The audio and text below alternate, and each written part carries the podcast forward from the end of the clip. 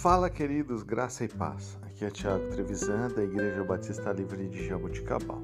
Vamos para o nosso devocional 798. O texto de hoje, Isaías, capítulo 43, versículo 13. Ainda antes que houvesse dia, eu sou, e ninguém há que possa fazer escapar das minhas mãos Agindo eu, quem impedirá?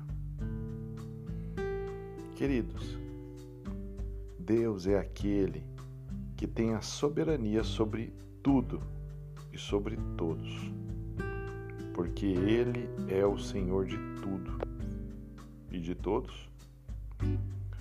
O que era, o que é e o que há de vir. Soberania é domínio de tudo e de todos. A sua vontade está acima de todas as coisas. Deus é soberano e reina absoluto desde antes da fundação do mundo. Sem esta soberania, ele não poderia executar toda a sua vontade. E isto ele fará sem impedimento algum por toda a eternidade. Afinal, agindo ele, quem pode impedi-lo? Ele é soberano sobre todas as coisas, sobre tudo, sobre todos. Tão soberano que permite que nós, meros seres humanos, possamos escolher servi-lo ou não, dada ao tamanho da sua soberania do seu poder. Ele nos permite escolher.